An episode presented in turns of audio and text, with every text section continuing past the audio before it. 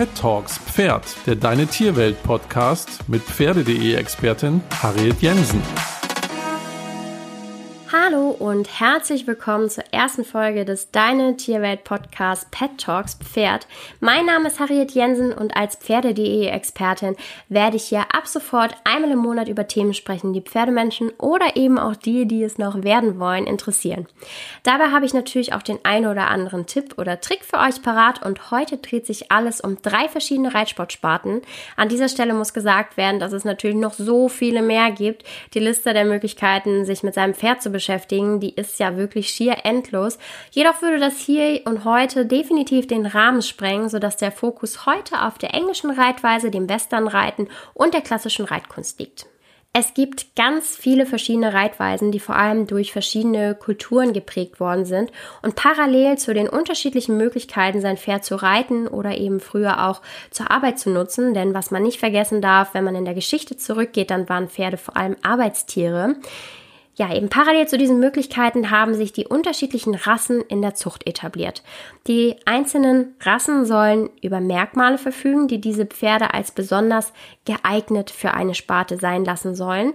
Allerdings ist es so, dass natürlich Ausnahmen mal wieder die Regel bestätigen und so kenne ich zum Beispiel auch ein Pferd mit einer wirklich astreinen ähm, Springabstammung, welches allerdings über den Sprung grundsätzlich immer nur Beinsalat hatte und äh, dafür mittlerweile aber im Dressurviereck sich als absolute Koryphäe entpuppt hat und über sich hinausgewachsen ist. Dementsprechend also in einer komplett anderen Sparte unterwegs ist, als es ursprünglich äh, angedacht war.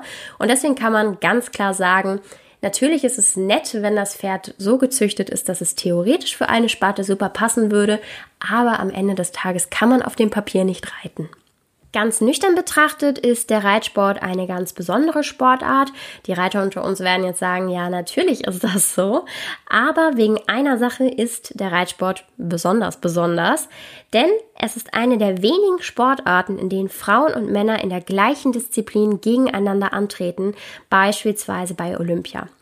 Die olympischen Disziplinen des Reitsports sind im Übrigen Springreiten, Dressurreiten und Vielseitigkeit und früher gehörte auch noch das Kunstreiten dazu, was den meisten von uns heute eher als Voltigieren bekannt ist. Die Disziplinen, die heute auch bei Olympia ausgetragen werden, gehören zum sogenannten englischen Reitstil. Und die englische Reitweise umfasst hauptsächlich Springreiten, Dressurreiten und das Vielseitigkeitsreiten und findet ihren Ursprung tatsächlich im Militär. Das erklärt natürlich auch, warum man die Pferde von links sattelt, von links aufsteigt, von links die Schnallen zumacht. Das musste natürlich früher auch alles sehr adrett und ordentlich aussehen und dadurch hat sich so, haben sich ja eben so ein paar Punkte etabliert. Das Pferd nimmt natürlich keinen Schaden Schaden, wenn man von der anderen Seite aufsteigt oder von der anderen Seite sattelt. Im Gegenteil. Aber das ist so ein kleines Überbleibsel von früher. Es ist tatsächlich so, dass kaum einer sagt, dass er Englisch reitet, denn die meisten gehen dann spezifisch auf das ein, was sie im Alltag hauptsächlich mit ihren Pferden machen, beispielsweise Dressurreiten oder Springreiten. An dieser Stelle muss man aber ganz klar sagen, theoretisch macht man ja eigentlich immer eine Mischung aus allem, denn man soll ja auch den Pferden eine gewisse Abwechslung ermöglichen, was bedeutet, dass wenn man jetzt zum Beispiel sagt, okay, ich reite auf Turnieren, vor allem Springreiten, bedeutet das nicht, dass man sieben Tage die Woche über Hindernisse fegt, sondern das bedeutet eher, dass man sich eben in dieser Disziplin heimisch fühlt, aber genau wie alle anderen auch Dressur reitet und ausreiten geht, vielleicht auch mal ein bisschen Bodenarbeit macht. Das heißt, das ist eigentlich eher eine Gewichtung und kein, keine reine Sparte, in der man unterwegs ist. Der Grundbaustein der englischen Reiterei ist die Ausbildungsskala, nach der die Pferde eben ausgebildet werden und aufeinander aufbauend, also man kann sich das wie eine Pyramide vorstellen, befinden sich auf dieser Skala die Punkte Takt, Losgelassenheit, Anlehnung, Schwung, gerade richten und Versammlung. Und das Ziel dieser Ausbildung ist es, ein schwungvolles und losgelassenes Pferd unter sich zu haben. Der erste Punkt, Takt, bedeutet, dass die Zeit zwischen den Schritten des Pferdes immer gleich bleibt und dadurch entsteht eine gleichmäßige Bewegung. Der zweite Punkt, Losgelassenheit, zielt auf ein entspanntes, unverkrampftes Pferd ab, welches die Hilfen des Reiters willig annimmt. Das klingt jetzt natürlich im ersten Moment total einfach. Was man aber nicht vergessen darf, ist, dass Reiter und Pferde nicht dieselbe Sprache sprechen und es tatsächlich gar nicht so einfach ist, nur durch Körpersprache zu kommunizieren. Nicht zuletzt, weil man als Reiter ja auch immer dazu lernt und von Anfang an nicht klar kommunizieren kann. Deswegen ist der Punkt Losgelassenheit ein nicht zu unterschätzender, vor allem wenn man spätere Punkte der Ausbildungsskala angehen möchte. Denn, man denkt wieder an die Pyramide, jeder nächste Punkt setzt voraus, dass eben der vorherige Punkt einwandfrei klappt. Kurzum, die Basis muss einfach stimmen. Das ist eigentlich wie bei allen anderen Sachen im Leben auch. Weiter geht es dann eben mit der Anlehnung und darunter versteht man die Verbindung zwischen Reiterhand und Pferdemaul. Danach erarbeitet man sich den Schwung und auf den Reitplätzen und in den Reithallen wird man da häufig hören, dass das Pferd in Anführungsstrichen vorwärts geht. Jedoch darf man schnell nicht mit schwungvoll wechseln, denn das sind wirklich zwei Paar Schuhe und ein schwungvolles Pferd entwickelt Schubkraft aus der Hinterhand. Der nächste Punkt ist das gerade richten und wie der Name es vermuten lässt, bedeutet das ganz schlicht, dass die Vor- und Hinterhand, also die Vorderhufe und die Hinterhufe des Pferdes genau hintereinander in eine Spur gehen sollen. Und die Krönung dieser Ausbildungsskala, also die Spitze der Pyramide, ist dann die Versammlung und dort wird der Schwerpunkt des Pferdes nach hinten verlagert, Dadurch treten die Hinterbeine vermehrt unter den Körper und man spricht dann auch davon, dass das Pferd bergauf läuft. Die Ausbildungsskala klingt jetzt im ersten Moment nach reiner Dressurarbeit, jedoch muss auch ein Springpferd oder auch ein Vielseitigkeitspferd nach ihr ausgebildet werden, um die Anforderungen zu meistern, die ja in der jeweiligen Disziplin auf das Pferd bzw. auf das Pferdreiterpaar zukommen. Schlussendlich werden Springpferde nämlich auch nicht jeden Tag gesprungen, meistens eher ein bis ja, zwei, vielleicht dreimal, wenn man ein bisschen Gymnastik macht, die Woche. Und selbst die Profipferde, die auf internationalen Turnieren starten, springen eigentlich gefühlt relativ wenig, denn das Wichtigste ist, dass die Pferde zwischen den Sprüngen gut zu reiten sind, damit man eben auch passend an die Sprünge herankommt. Bei den Vielseitigkeitspferden sieht es relativ ähnlich aus, mit einem Unterschied zu den Springpferden, denn Dressur ist ein fester Bestandteil der drei Disziplinen, in denen ein Vielseitigkeitspferd auf Turnieren startet. Denn Vielseitigkeitspferde machen ihrem Namen alle Ehre. Auf Turnieren starten sie in einer Geländeprüfung, in der sie feste Hindernisse wie Baumstämme oder Gräben zum Beispiel überwinden, in einer Dressur und in einer Springprüfung. Man kann also fast so weit gehen und sagen, dass Vielseitigkeitspferde die Könige der englischen Reiterei sind, auch wenn ganz klischeemäßig die Dressurreiter eigentlich diesen Titel für sich beanspruchen. Aber sind wir ehrlich, die Vielseitigkeitspferde sind schon ganz schön weit vorne und richtig gut in allen Bereichen. Eine weitere, vermutlich vielen bekannte Reitweise ist das Westernreiten. Wenn man daran denkt, hat man vermutlich automatisch Cowboys im Kopf, endlose Weiten und lange Ritte und im Hintergrund hört man ein paar Kojoten heulen. Ganz so sieht es in der Realität natürlich nicht aus. Was es beim Westernreiten allerdings zumindest in den meisten Disziplinen gibt, ist ein Westernseitel, welcher schwer und breit ist und dadurch wird das Gewicht des Reiters gleichmäßig und schonend auf eine große Fläche des Pferderückens verteilt und angeblich soll er auch extrem bequem sein. Im Gegensatz zu den Englischreitern reiten die Westernreiter vermehrt mit ihren Gewichtshilfen und geben außerdem ganz einfache Signale mit den Zügeln, die sie übrigens nur in einer Hand halten. Alle Disziplinen, die zum Westernreiten gehören, müssen wie bei allen anderen Reitweisen auch erlernt werden. Das heißt, ein Westernsattel alleine macht noch lange kein Westernpferd oder einen Westernreiter aus alle Disziplinen des Westernsports jetzt aufzuzählen wäre zu viel, doch ich habe ein paar der beliebtesten in Deutschland angebotenen Richtungen rausgesucht. Als erstes wäre da das Reining. Diese Disziplin wird im Galopp geritten und man reitet verschiedene Manöver, die ein typisches Ranchpferd absolvieren müsste. Dazu gehören Spins, das sind so schnelle Hinterhandwendungen, Sliding Stops, das ist das Halten auf der Hinterhand. Dann gibt es einen Zirkel, fliegende Galoppwechsel, Rollbacks, das sind gesprungene Richtungswechsel und das Rückwärtsrichten. Reining ist übrigens die einzige Westernreitdisziplin, welche offiziell von der FEI, das ist der internationale Dachverband des Pferdesports, anerkannt ist und unter anderem auch ein fester Bestandteil der Weltreiterspiele darstellt. Dann gibt es noch Cutting. Das ist eine Rinderdisziplin und vermutlich den meisten Zuschauern bekannt. Nicht zuletzt, weil es am meisten an so einen typischen Westernfilm erinnert. Dabei muss der Reiter ein Rind aus der Herde cutten, also schneiden, und es daran hindern, zu den anderen Tieren zurückzukehren.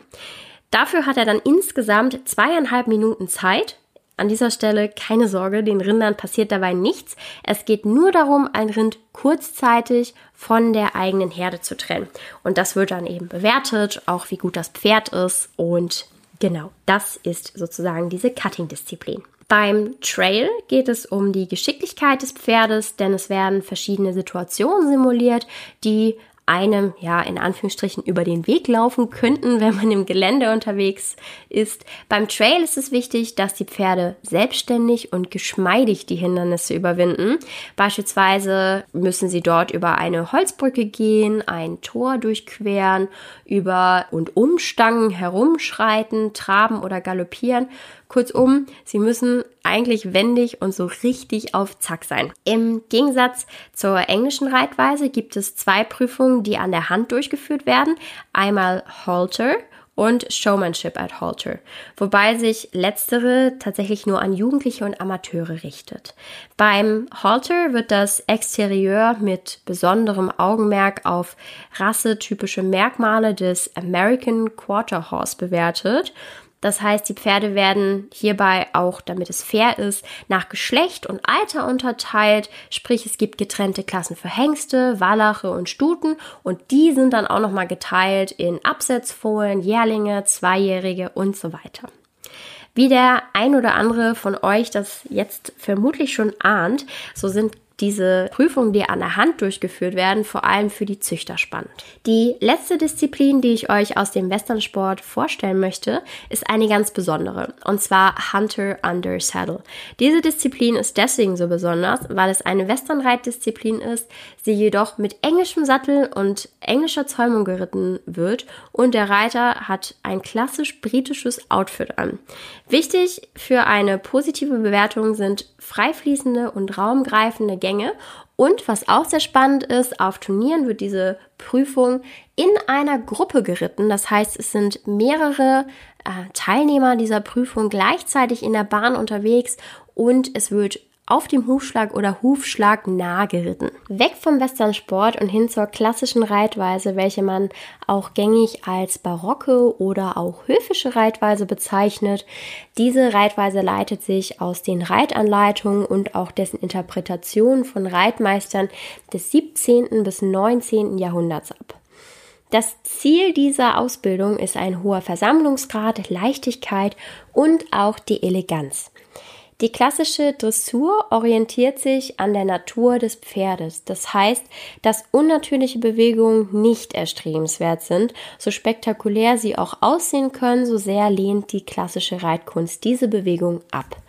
Wichtig ist immer die Rücksicht auf die Anatomie, die Physiologie und tatsächlich auch die Psychologie der Pferde, denn das Hauptziel ist, dass die Pferde bis ins hohe Alter gesund bleiben. Unter anderem wird dies auch durch ein späteres Anreiten der Tiere und eine Ablehnung von Turnierprüfungen für dreijährige Pferde gewährleistet. Um die eben beschriebenen Ziele zu erreichen, wird in der klassischen Reitkunst nicht nach Schema F gearbeitet, sondern es wird vielmehr auf das jeweilige Pferd ganz individuell eingegangen. Also das Pferd wird auch wirklich als Individuum angesehen. Es soll nicht verändert werden. Das vorhandene Potenzial, welches das Pferd eben von Natur aus mitbringt, soll einfach nur herausgekitzelt werden und im Rahmen der Möglichkeiten verbessert werden. So lehnen Anhänger dieser Reitweise beispielsweise auch Hilfszügel ab, das heißt alles wie Dreieckszügel, Schlaufzügel und so weiter und so fort, da das Pferd den Hals frei als Balancierstange nutzen soll, statt mit Ausbindern in eine Form gezwungen zu werden. Das Pferd soll demnach geführt, nicht aber gezwungen werden. Das Pferd wird in der klassischen Reitkunst auch als Spiegel des Reiters betrachtet. Das heißt, gibt dieser korrekte, deutliche und angemessene Hilfen, wird das Pferd entspannt und gelassen reagieren. Wenn der Reiter das jedoch nicht tut, dann war die Hilfengebung unangemessen und falsch, eventuell sogar grob oder hart. Das bedeutet allerdings nicht, dass man das Pferd durch eine falsche Hilfengebung automatisch schlecht behandelt hat. Doch durch eine falsche Hilfe kann es eben zu einem Missverständnis zwischen Pferd und Reiter kommen. Das hatte ich ja vorhin schon einmal erwähnt, dass die Kommunikation zwischen zwei Lebewesen, die eigentlich nicht die gleiche Sprache sprechen, gar nicht so einfach ist. Im Klartext bedeutet das, das kann man allerdings auf alle Sparten übertragen. Das Problem sitzt grundsätzlich immer im Sattel. Die Ausbildung nach klassischen Grundsätzen bedeutet übrigens nicht, dass man keine Fehler machen darf oder soll. Man wird sogar im Gegenteil als Reiter aufgefordert und ermutigt, sich in Geduld zu üben, sich stetig zu bemühen und das Feingefühl zu schulen und vor allem auch zu verbessern. Fehler zu machen an sich wird also gar nicht als schlimm angesehen, sie nicht zuzugeben und nicht an ihnen zu arbeiten jedoch schon. Das ist eigentlich ein Ansatz, den Reiter und Pferdemenschen aller Sparten verfolgen sollten.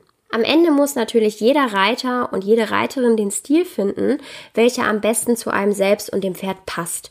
Natürlich kann man auch die unterschiedlichen Stile miteinander verbinden und aus allen Sparten etwas für sich mitnehmen.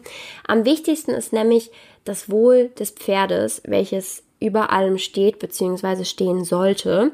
Und darauf folgt dann der Spaß von Pferd und Reiter an einer Disziplin. Vor allem gehört allerdings auch eine gewisse Portion Realismus dazu, ob der gewählte Weg beiden, also Pferd und Mensch, Spaß macht. Denn solange beide glücklich sind, kann man nämlich eigentlich gar nicht so viel falsch machen. So, das war's dann jetzt auch schon mit dieser Folge von Pet Talks über Pferde. Danke fürs Zuhören. Mehr von mir findet ihr auf www.pferde.de. Dort könnt ihr übrigens auch durch unsere Pferdeinserate stöbern oder die Magazinartikel lesen. Wenn ihr Feedback zu diesem Podcast oder Fragen habt, dann schreibt gerne an podcast.pferde.de oder in der Deine Tierwelt Community. Die nächste Folge erwartet euch bereits am 31. Juli. Ich freue mich, wenn ihr wieder einschaltet. Bis dann!